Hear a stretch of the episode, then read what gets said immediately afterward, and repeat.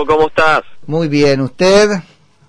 Por suerte, muy bien. Bueno, me alegro mucho. Todo muy bien, gracias. De campaña electoral, te encuentra esta, este, bueno, sin, sin revalidar título y entonces, este, más, este, jugando menos, ¿cómo es eso? Contanos.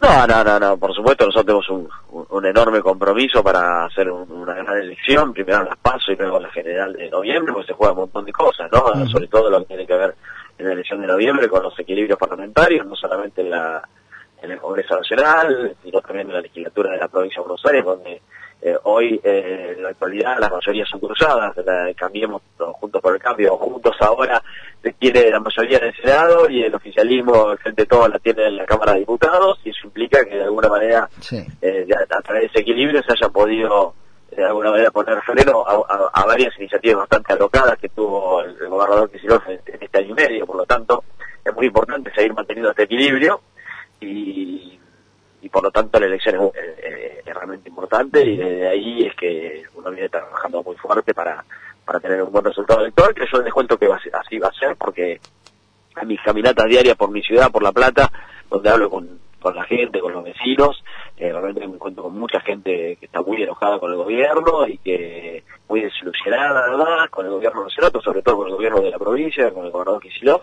Y creo que toda toda esa frustración de, muchos argentinos y de muchos bonaerenses la va a canalizar sobre todo a través del voto a, a Juntos por el Cambio, más allá del voto ya que nosotros tenemos por los valores que representamos de, mucho y que nos llevaron a sacar el 41% de la última elección. ¿no? Ahí, Daniel, este, se, corre peligro de perder la mayoría efectivamente en, en el Senado. Eh, es, es viable pensar en que pueden recuperarlos, eh, recuperarla en diputados. Estás hablando de la, de la provincia. En la provincia, sí, sí, sí. La provincia. es el escenario del que menos se habla y es importante conocerlo. Sí, sí, es muy importante. Mira, para que tenga la gente tenga idea, en, el Senado hoy la, la, elección es 26-20, eh, con lo cual la diferencia es muy pequeña, 26, 26 de Cambiemos y 20 del Frente de Todos, es pequeña diferencia. Por lo tanto, una elección eh, no tan buena, eh, o una elección buena del Frente de Todos, sobre todo en los lugares que eligen senadores, eh, que son, por ejemplo, la primera sección electoral, o la cuarta sección electoral, implicaría justamente una posibilidad de que haya mayor paridad y sería realmente un problema. Yo siempre cuento un, una sola iniciativa para que la gente tenga idea de lo que significa no, el no equilibrio parlamentario. El año pasado, cuando se inició la, cuarentena, todavía no había, se había producido, por ejemplo, la oleada de tomas que después vivimos en, vivimos en la provincia. El gobernador que hicieron envió un proyecto en abril a, la legislatura que planteaba reformar el código procesal y que a partir de ese momento, cuando un juez ordenara un desalojo por una toma, tenía primero que pedirle un dictamen a una comisión que ordenaba crear la, la ley o el proyecto de ley, integrada por los organismos sociales. Por lo tanto, de alguna manera no iba a haber más desalojos de usurpación, porque se terminaba con los desalojos, afectaba realmente la propiedad privada, y nosotros logramos pararla por el equilibrio parlamentario que tuvimos, y por eso no fue ley. Si tuviéramos tenido un pliego parlamentario, seguramente hoy sería ley, tendríamos un problema aún más grave que ya tenemos con la, con la cantidad de tomas y usurpaciones que ha habido en la provincia. Solo un ejemplo de lo que podría pasar, pero eso es tan importante que eh, cuando al momento de votar pensemos en eso, además de, por supuesto, de un montón de otras consideraciones que uno puede hacer al, poner el voto. ¿no? Daniel, concentrado en La Plata vos, ¿cierto? Sí, sí, sí, sí. en la ciudad de La Plata, vamos a ponerlo bien, porque si no nos sacan de contexto después. Es verdad, es verdad, Nico. Sí, sí, en mi ciudad eh, vengo trabajando muy mucho, recorriendo todos los días, hablando con la gente, bien pensando qué cosas se pueden hacer para seguir mejorando la ciudad, y la verdad que muy entusiasmado, y bueno, ahora, por ahora con este proyecto de, de la elección de medio término, después trabajaremos para el 2023, ¿no? Por supuesto. Que puede ser ahí por el, por, el Ejecutivo de La Plata, eh, algo de eso.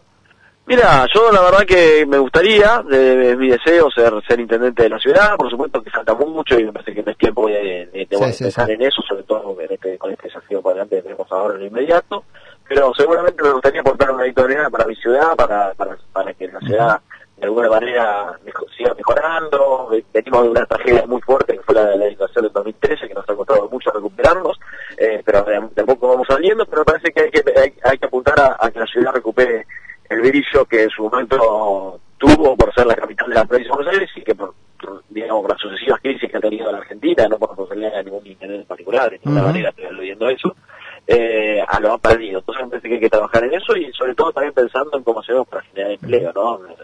Hay una situación social muy complicada en la ciudad y la clave es justamente el desarrollo productivo de, de Daniel, ¿qué, ¿qué, pensás que va a pasar con esta ley por ahora vigente que impide las reelecciones más allá de, de dos mandatos y etcétera? Porque esto huele tanto a que aunque sea vía justicia van a intentar este sacarse esa limitación de encima Mira, a mí me parece que es una, una, gran iniciativa que tuvo la gobernadora María Eugenia Vidal y nosotros, por supuesto, desde Juntos por el Cambio, porque la, renovación de la política es importante. Eh, nosotros somos, somos, muy críticos del proceso de las reelecciones indefinidas que se dan, por ejemplo, en algunas provincias, como por ejemplo en, Formosa, el mejor ejemplo es Incán, que lo hemos visto en este año eh, tan, tan cruelmente con un montón de medidas realmente tomadas por alguien que se cree que es el dueño de la provincia y esto se genera cuando justamente perpetuidad el poder. Tanto, desde ahí me parece que es una gran iniciativa la que solamente puedan ser reelectos una sola vez. Está muy bien, que en ocho años es más que suficiente para, para cualquier proyecto de, gestión. Eh, y la verdad que no veo la opción de que la ley se entró en vigencia a partir de ahora, porque ya hubo diputados y senadores que no pudieron elegir justamente por respetar de la ley, por lo tanto, de alguna manera ha quedado consolidada su aplicación, no veo la posibilidad de que la y si no, irán a la trampa, corre por mi cuenta, irán a la trampa, Zabaleta asumiendo el ministerio para después poder volver a correr. Bueno, eh, eso es un tema que seguramente después lo, valorará también la gente al momento de votar, ah. ¿no? Gente que busque eludir, la aplicación de la ley solamente con el tema de para, para, en el poder. Sí, sí. El espíritu de la ley es claro. Vos tenés dos mandatos y, eso, y, después tenés que buscar, podrás poner, digamos, impulsar un sucesor, pero está claro de que el límite de dos mandatos es, es muy sano para la democracia. Además no tiene los gobernadores tienen límite de mandatos, en la ciudad de Buenos Aires también ocurre con, con el jefe de y también con los legisladores, que lo más sano justamente la renovación de la política. Sin embargo, quejamos que siempre están los mismos dirigentes y cuando después de esos dirigentes eh, no sé qué te nosotros lo ganamos, parece que sería una ¿verdad? Sí, sí, total. Recién, no lo quiero poner en clave de, de, de pelea, de conventillo, Daniel, vos recién defendías a a, María Eugenia Vidal o alguna, este, no sé, medida este, votada durante su gestión, ella criticó severamente la ley de alquileres que se te este, atribuye. ¿Qué tenés para decir sobre eso? Sobre la ley más que sobre María Eugenia. a mí me parece válido que María Eugenia plantee su visión sobre la ley. La ley eh, una ley que nosotros trabajamos mucho, no la trabajé yo solo, trabajó el gobierno nuestro, un equipo de, de trabajo entre el legislativo y el ejecutivo eh, y donde además incluso el propio presidente Macri en su momento lo, anunció en el ex presidente Macri, ¿no? lo anunció en Olivos, lo incluyó en, uno de los periodos de sesiones extraordinarias, eh, y, con el, y el de la ley era realmente equilibrar una relación de porciones igual entre inquilinos y, propietarios, eh, y creo que tiene hay, buenas iniciativas, otras no tanto, por supuesto que la ley se, se, en el momento que se determina sus aplicaciones cuando se empieza, se empieza a ver el efecto y lamentablemente entró en vigencia la ley en el marco de un momento dificilísimo en Argentina, en medio de la pandemia, primero de junio del año pasado, con un gobierno que había decidido congelar los alquileres, por lo tanto se había metido con los precios, cosa que la ley no hizo, y entonces, por supuesto, en un mercado desviado por estas medidas, quizá la ley eh, produjo algunos efectos no lo buscado. Por lo tanto, si el Congreso decide decide revisarla, modificarla o derogarla, por supuesto, uh -huh. facultad de toda ley es mejorable y perfectible, así que me parece que es válido dentro de las facultades que tiene cada uno de los candidatos y los, diputados, ¿no? Daniel, te agradezco muchísimo por la charla y te volvemos a, molestar seguro en cualquier momento. Dale, Nico, gracias. Te mando un abrazo grande. Abrazo grande. Es Daniel Lipovetsky, que es diputado provincial de la provincia de Buenos Aires por Juntos por el Cambio.